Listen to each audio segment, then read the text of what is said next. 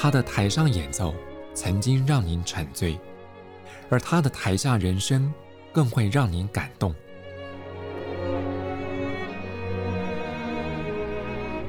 国家交响乐团爱乐实验室 Podcast 名家登场，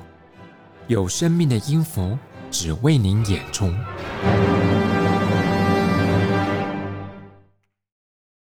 欢迎收听国家交响乐团 Podcast 节目，我是邢子清。在国家交响乐团二零二二、二零二三年度乐季当中，音乐总监 Drew Merkel 特别规划了主题之一，就是来自俄国的钢琴家兼作曲家拉赫玛尼诺夫。在过去，我想您不论是在电影、电视剧、电视广告，或者是在音乐会当中，拉赫玛尼诺夫作品的出现几率，一方面会让您对这位作曲家更有深度的了解，我相信二方面也累积了不少的乐迷。在这集节目当中，我们特别邀请到国内知名的钢琴家卢易之老师，从一位钢琴家的角度带您来重新认识拉赫玛尼诺夫。艺芝您好。主持人好，各位听众朋友，大家好。嗯，关于拉赫玛尼诺夫，我想就算比较少接触古典音乐的听众，大概都听过他的帕格尼尼主题狂想曲当中著名的第十八段变奏。那这段旋律过去在电影、电视剧还有广告当中都经常出现，早就成了二十世纪最著名的古典旋律之一。那我想以职业钢琴家的角度来看，你认为拉赫曼尼诺夫的作品魅力在哪里？呃，我觉得首先。拉赫曼尼诺夫在写旋律的时候，他有一个非常特别迷人的地方，就是它的旋律非常的长。而且它好像旋律，它可以无限的延伸下去，把一个结尾又当成下一句的开头，所以让你的心呢，就是跟着它的旋律一直纠结着往下走。那加上它那个旋律又特别的优美，所以光这件事，我觉得就已经可以吸引到很多很多的粉丝吧。我们这样说好了。那再来就是我，我觉得跟他的整个人的身形还有。就就是这个人，他长得特别高大哦，然后长得特别高大的时候，他弹琴，还有他他手的能力，也就比那种手小或比较娇小的音乐家来来说的话，就是更有更多的可能性。我们在他作品里面常常会听到非常宏大的声音，然后低音非常的厚重啊，然后高音非常的呃亮丽，这样子的呃可能性。那他自己又是一个很厉害的钢琴家，所以把这种大到极致的。可能性加上他技术又很好，然后又大又难的这种，呃，这种声响，把它带入音乐里面以后，我觉得是真的可以说是继李斯特之后，他开创了一个这一种形态的另外一个更更新、更广阔的格局。嗯嗯，关于大手掌这个事情，对于后代很多钢琴家来讲，应该是很很大的挑战哦。对，因为呃，像像我自己，我我去过李斯特博物馆，然后他。我把我的手跟他手的石膏像比起来，他的手刚好大我一个指节。那李斯、哦、那个拉赫曼尼诺夫有一百，我不知道，反正很高嘛，一百九十几公分，一百九十几公分哦。那他的手一定也是这种等级的，所以所以有的时候我想他弹八度，他弹十度，大概就是我弹六度的感觉。那有一些地方真的，我们我们弹起来很痛苦，但是在他的手上可能就是个顺手的弹法。那我们没办法，就是你既然要弹，你就得克服这些事情。的确的确，哎，不过刚刚艺芝老师有特别提到一点，就是拉赫曼尼诺夫的作品的魅力之一，就是他。旋律很长，而且特别的迷人，特别的揪心。当然，这是从感官的效果来聆听。那在其实，在他的一生当中，他也为钢琴跟管弦乐留下了不少作品，就像刚刚我们听到的帕格尼尼主题狂想曲，还有他的四首钢琴协奏曲。我想这几部作品都融合了您刚刚提到，不论是感官的听觉，或者在生理方面，像这个大手掌，尤其有些作品是他为自己量身打造的。我们也提到说，的确对演奏家来讲是有一点点挑战。那如果我们回到音乐本身来看的话，这些作品在他不同的年代写成，是不是也可以从音乐当中听得出他的人生的境遇呢？对，我觉得首先哦，拉赫曼尼诺夫以他整体一生来说，他是一个把在在钢琴协奏曲这个曲种里面哦，把钢琴跟乐团交织的非常好的一个作曲家。如果我们纵观音乐史来说，钢琴协奏曲大概可以分为两大类，一种就是钢琴协奏曲，钢琴就是在前面很很厉害，然后乐团就是拉很简单的东西在旁边伴奏，然后间奏出来之后，钢琴就全部收掉，然后换乐团表演。但是另外一种那种交织方式的，就是比较像，譬如说布拉姆斯钢琴协奏曲，钢琴有的时候会趋于伴奏的角色哦，然后跟乐团的某些乐器一起。呃，合奏啊，或者是一搭一唱这这类的感觉。那拉赫曼尼诺夫在写的时候，其实钢琴有时候他担任很重要的呃合作的角色，但是那个合作角色绝对不是这种随便弹弹这种小声噼里啪啦过去，它是它是一个非常丰富的呃垫在底下的和声哦。像如果我们看那个第二号钢琴协奏曲的最前面来说的话，像这种音型。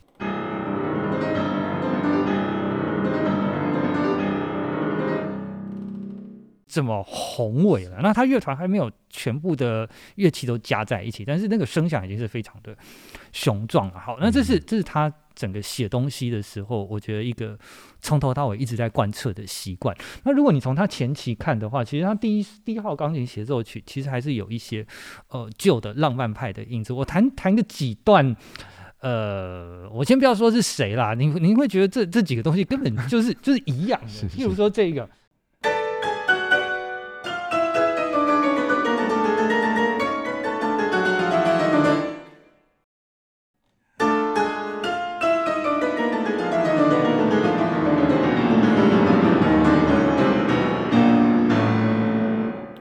还有这个，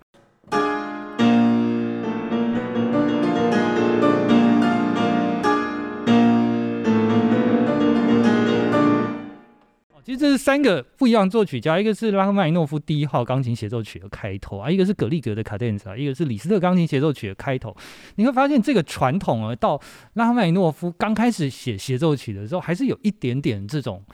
就噼里啪啦八度，然后砸下去连续，然后来显示你很厉害的这种印子。那到了第二号的时候，其实它就会慢慢的超脱出，呃，我要靠钢琴很快很大声的技术而已哦。然后它是把钢琴跟乐团写在一起的感觉哦，所以它就呃就有刚刚那个我示范的开头这种交织感，但是交织感的同时，它钢琴还是很难。而且你还是听得到它的技术难度在里面哦。那像第三号的话，我觉得可以算是他写作上的一个顶峰。呃，像第二号的时候，他还会写一些很优美旋律，然后加上很厉害的技术。那在第三号里面，我觉得他这个厉害的技术呢，更达到了一个极致。他把这种不只是快难，然后还有多声部，把它全部加在一起，所以你的手会变得非常非常的。呃，忙碌，那那种好听的旋律，我觉得在第三号会稍微克制一点哈。呃，所以你我自己觉得，嗯，你如果要一听就记住的东西，好像在第二号你会记得比较多，然后第三号就是哇，好厉害，但是。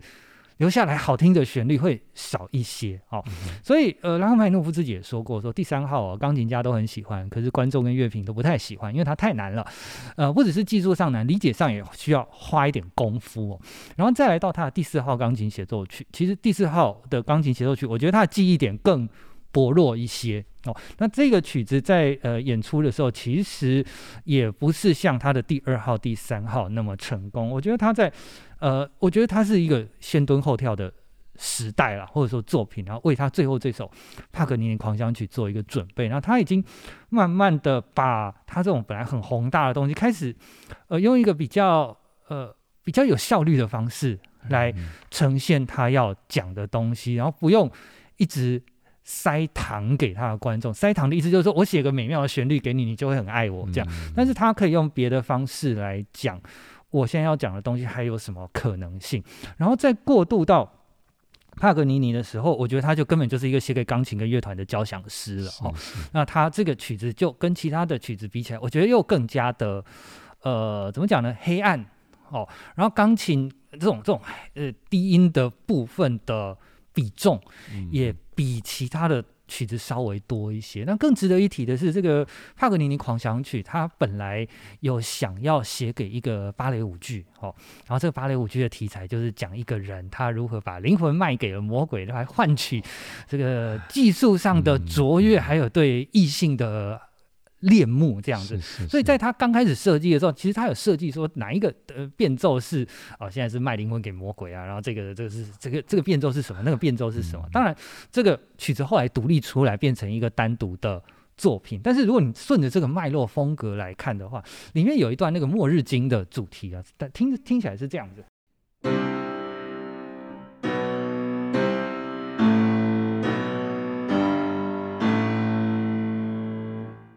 这个东西，那就是呃，末日的审判啊，魔鬼，然后就可以刚好跟我刚刚讲的这个故事连成一个线条，这样子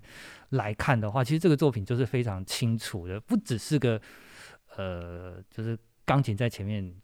弹很厉害而已，它是有一个整体性的音乐的讯息想要传达给观众。所以综合来说，我觉得他他在掌握钢琴协奏曲这件事情来说，他越来越。精准，越来越自由的知道怎么运用各种各样的可能性。那最后这一首帕格尼尼，我觉得我们最熟悉的这个东西，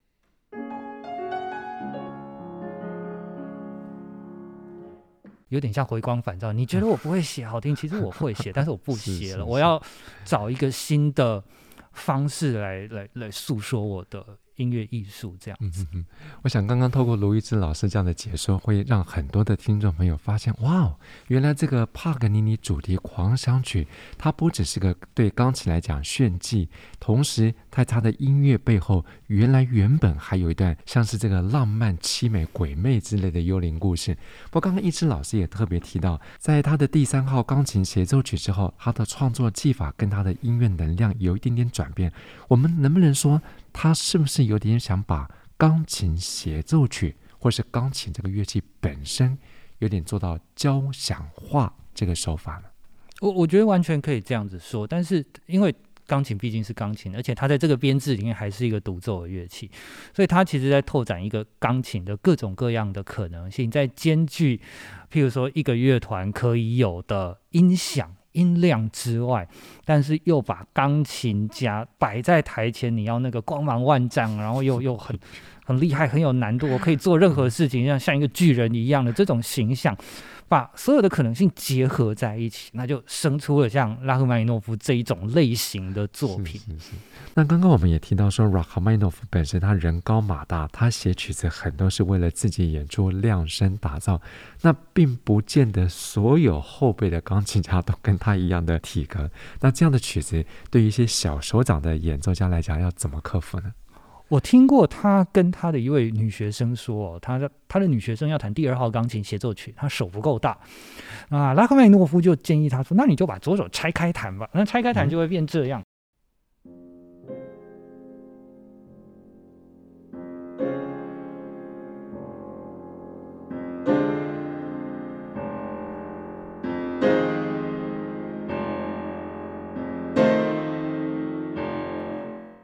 那就就这样吧，好，嗯，我觉得最后那关反而是音乐家自己能不能接受这件事情。如果他觉得就是不够好听的话，那就可能就放弃这个曲子吧，去弹别的曲子。反正曲子这么多。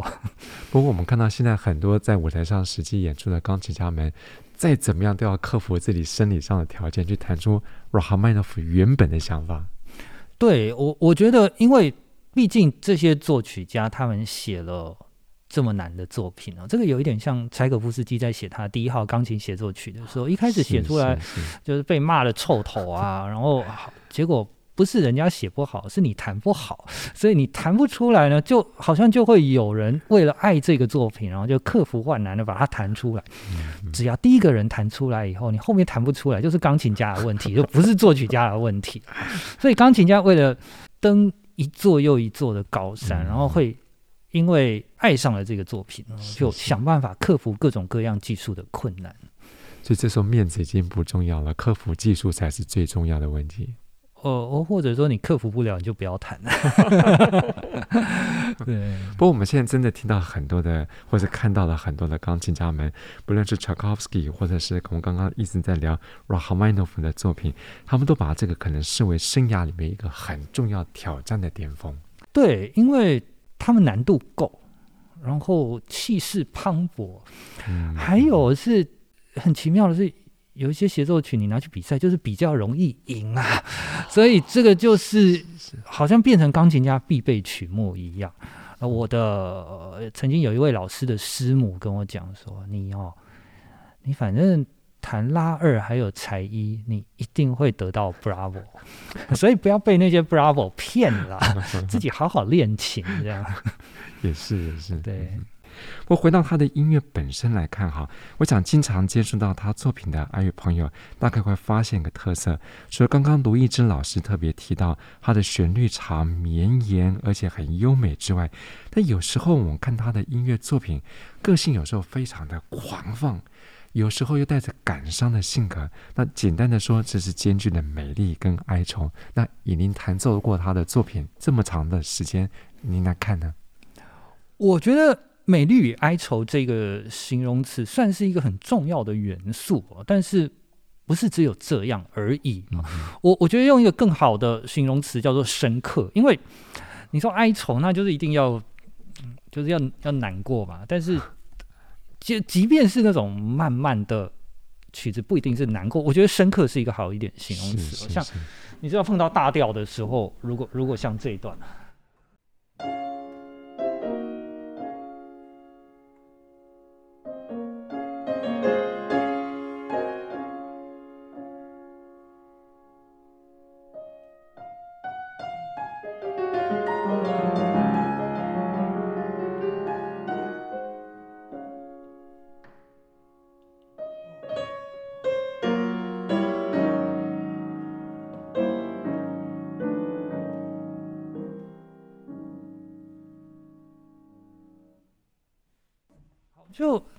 很哀愁吗？其实还好，但是但是他揪心吧，我觉得哎，也是这样揪心深刻，嗯、所以呃，对我我会比较朝这个方面去去理解这个事情。嗯哼哼。不过我想有些朋友可能平常在读一些书籍当中也特别看到，就是关于拉赫曼诺夫自己也说他。最崇拜的前辈作曲家就是柴可夫斯基。那可能也有些朋友会发现，诶，如果就音乐的风格来看的话，这两个人似乎有那么一点点异曲同工之妙。那您认为呢？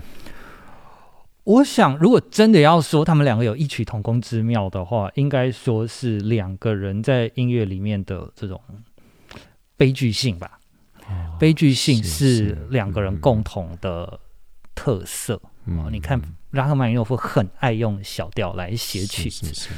啊、呃，柴可夫斯基不能看他的芭蕾舞作品，因为芭蕾舞作品那个剧情已经是固定的。哦，你如果看他的交响曲作品，还有其他的东西，即便是大调以后，还是都有这种。深刻感在里面，绝对不是那种孟德尔松式的。我今天心情很好，这这这个方向哦。但是我觉得两个人还是有蛮大的差别的。那譬如说，我们这样讲好了，我觉得柴可夫斯基算是呃。你知道当时俄俄国有有就是亲欧派还有亲俄派的这个音乐史上的纠结，然后柴可夫斯基他是比较喜欢欧洲这种传统的音乐，所以他的写作方式呢就感觉比较西欧化哦。呃，那你呃西欧化具体体现就是欧洲人写曲子很爱用四小节这种概念来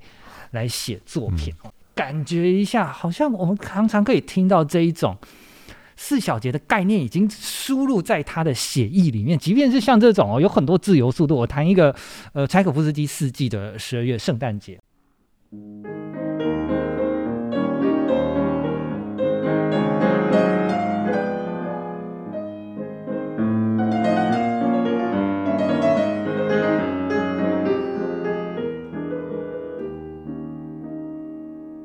就是一二三四，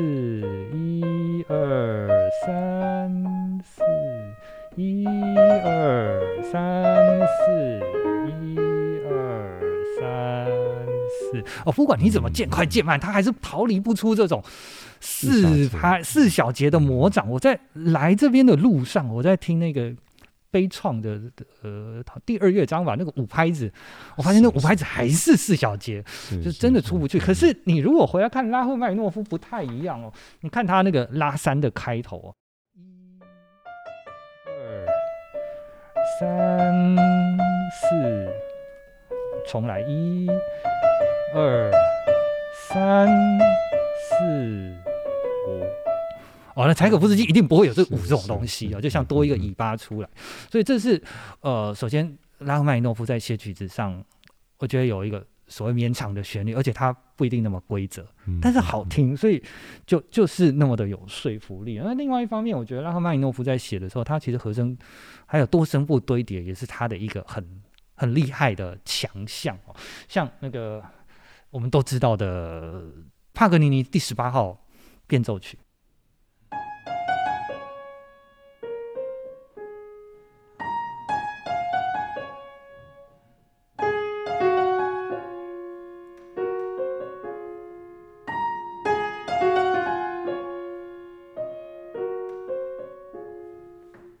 且我谈下面谈的这个东西不是个人诠释，它是真的有写那个记号在上面，所以一定听起来不会只有上声部。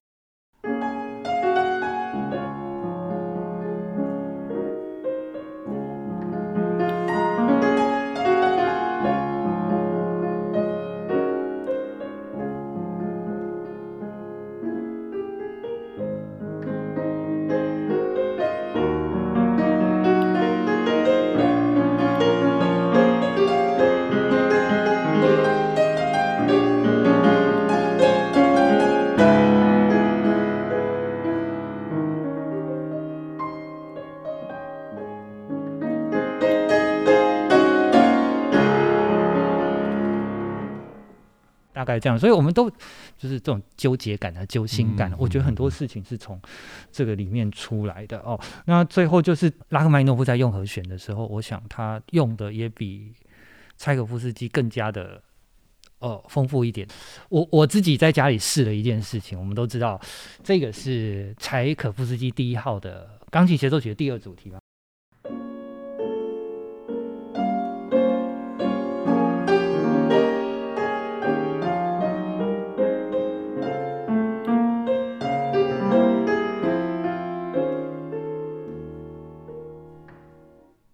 尼诺夫他大概会这样写。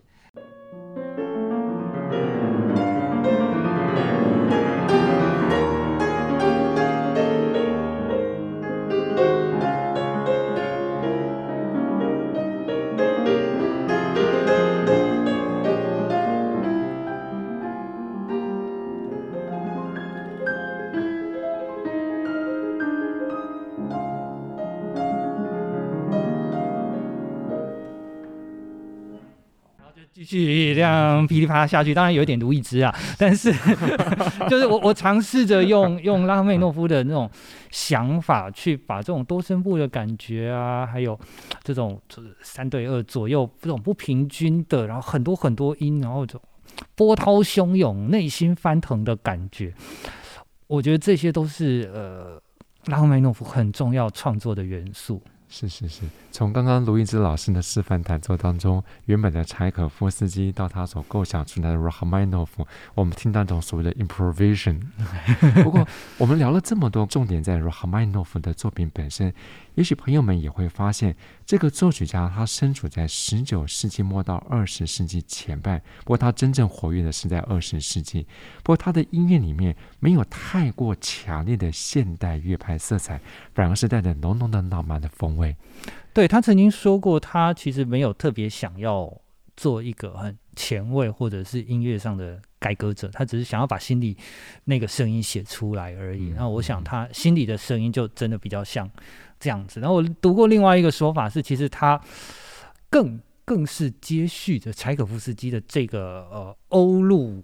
音乐美学的传统而传承下来，然后继续往这个方向在发展的一个作曲家。那时候跟欧陆美学一直在对抗的就是俄国五人团哦，就是他们要发展俄国本本土的音乐美学，但是这个本土派呢，好像他们五个就是强力的发展完之后，好像就。没有以后了，嗯、所以就就变成拉赫曼尼诺夫他自己就是不错的，让人想要听到，或者是就就是他的位置就在那边了哦。然后俄国就开始走向另外一个比较新的，或者说不和谐的，呃，比较现代啊、哦、前卫的路线，这样。对对，我想光提提到这一点，那个朋友们有兴趣的话，不妨来比较一下，在跟 Rachmaninoff 同时期，还有像是普罗高菲夫或是 Shostakovich 这样比较之下，我相信朋友们更能理解到，刚刚卢一之老师特别提到，Rachmaninoff 虽然没有走太现代、太前卫的色彩，但是他也在这样的二十世纪前排的风潮当中，他也独树一格。那其实我想，刚刚除了卢一之老师提到的这些作品之外，也许有些朋友们会慢慢的感觉到。在 Rachmaninoff 的作品当中，他有些音乐的语法，乍听之下有点点类似，可是他是用一种引人入胜的方式，好像让听的人的心情跟他渐入佳境。对，呃，我我们刚刚讲了，拉赫曼诺夫很会写旋律哦，然后不止旋律好听，啊，好听的东西就要让你一听再听，所以他很爱用这种魔镜的呃形式来写东西，也就是说他。重复它，但是不是在同样的音高上啊？如果你把这个第二号交响曲翻开来，它这个最优美的第三乐章，你听一下，就其实是同样的东西一直在反复。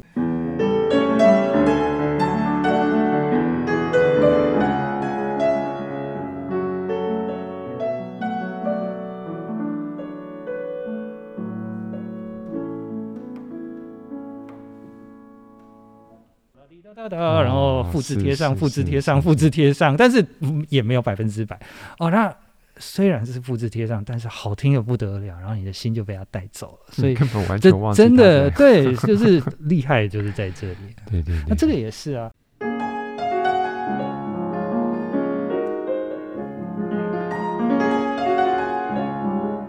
这个是这真的是复制贴上了，但是他他用的方法就是一个倒影的方式，嗯呃。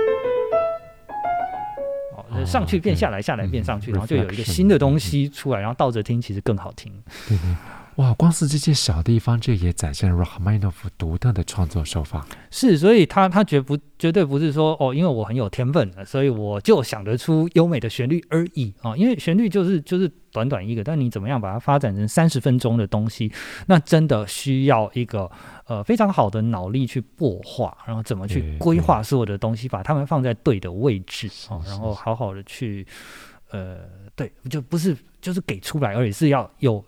有脑筋的、有设计的去给。这样这样讲起来，真的，这位音乐家跟钢琴家，他不止本身有技巧、有天分，他还要有足够的想象力跟发挥能力，才能写出这一部又一部精彩的钢琴作品。是。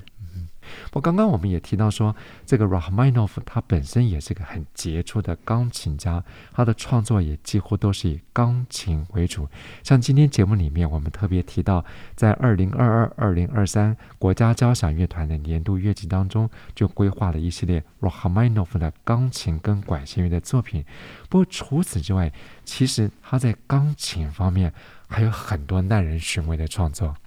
对，呃，其实最简单的方法，你就去 YouTube 或者是 Spotify 打。拉赫曼尼诺夫 钢琴作品，然后你就会听到一大堆哦。我自己最喜欢的，譬如说他前奏曲哦，OP 三之二啊，或者是 OP 二十三的第五啊、第六、第二，都都其实是非常著名而且非常好听，然后又容易入手的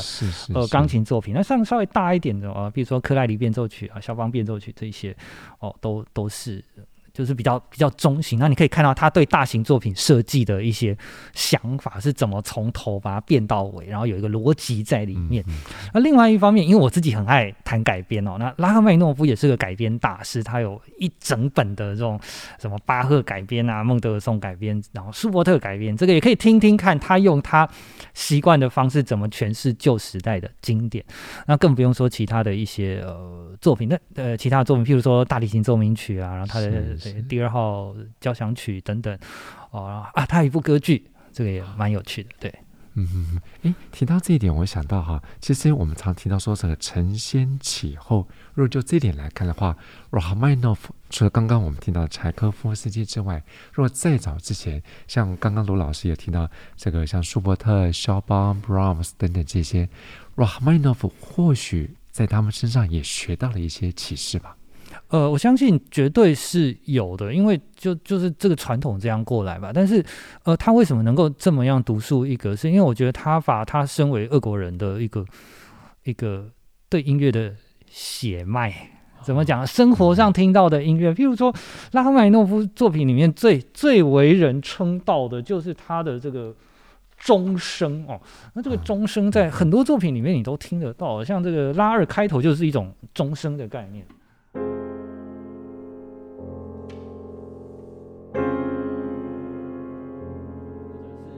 好，那这个生活在俄国啊，然后俄国就是东正教啊，东正教，然后不时不时你就会听到那个教堂的钟声啊，这种哦，然后俄国唱的那种呃东正教的圣歌啊，这种绵长的旋律，我觉得他把他生活上的东西跟他所学到的西欧的作曲技术，然后把它融合在一起，然后呃完整的。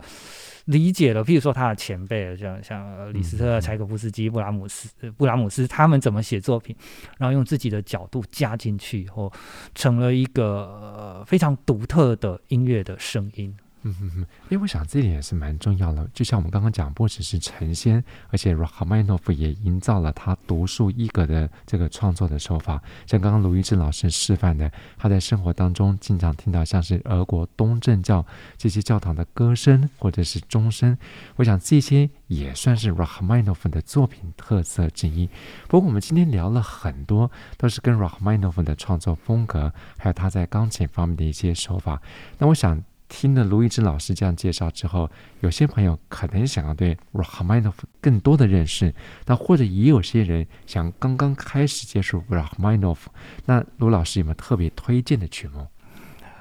呃，如果是刚开始的话，我觉得现在 AI 真的比人还聪明，所以就直接 Spotify、YouTube 下去。好，但是我还是既然被这样问了，一定要推荐一些私房曲目嘛。我我知道有一个曲子叫号称 Rachmaninoff 第五号钢琴协奏曲，不是帕格尼尼啊，是第五号钢琴协奏曲。就是有一个人叫 Warren Beck，他把第二号交响曲改编成钢琴协奏曲，呃，超级好听哦。那 YouTube 上打一打就听得到。我我自己是觉得，如果有这样子一个机会，我会付上任何代价把这个曲子练起来，这样子绝对非常非常推荐。那再来就是我自己很喜欢他改编曲，那这个也。也非常推荐大家去去领赏一下。那你对照着原曲听，你就会说：哇，原来拉赫曼尼诺夫他这么样的有创意，结合自身的优势，然后还有结合自身的特色，把原来那个旋律变成一个新的样貌。在这期节目当中，我们透过国内知名的钢琴家卢一之老师的介绍，我相信听众朋友对拉赫曼尼诺夫会有了更多的认识，不止他的音乐，他的人生，我们也从多重管道切入。我相信透过卢一之老师的解说，你会对这位俄国钢琴家兼作曲家有更深刻的体会。在国家交响乐团二零二二二零二三年度乐季当中，特别规划了拉赫曼尼诺夫专题，他的四首钢琴协奏曲。还有我们刚刚介绍脍炙人口的帕格尼尼主题狂想曲，绝对会让您大饱耳福。那相关的演出资讯，您可以上国家交响乐团官方网站来查询。我们再次谢谢卢一珍老师，谢谢。国家交响乐团 Podcast 节目，我是邢子清，谢谢朋友们分享，我们再会。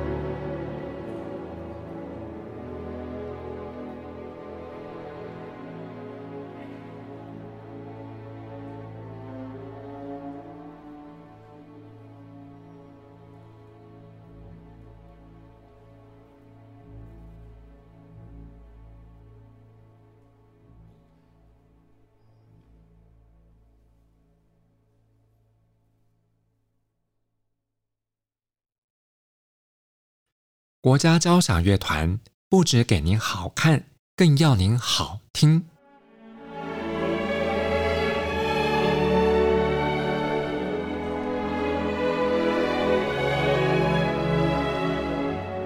国家交响乐团独家精彩实况，原创 Podcast 节目，舒缓音乐，友善贴心，诚意十足。爱乐实验室 App。温馨登场，请上 App Store 或 Google Play 搜寻“爱乐实验室”。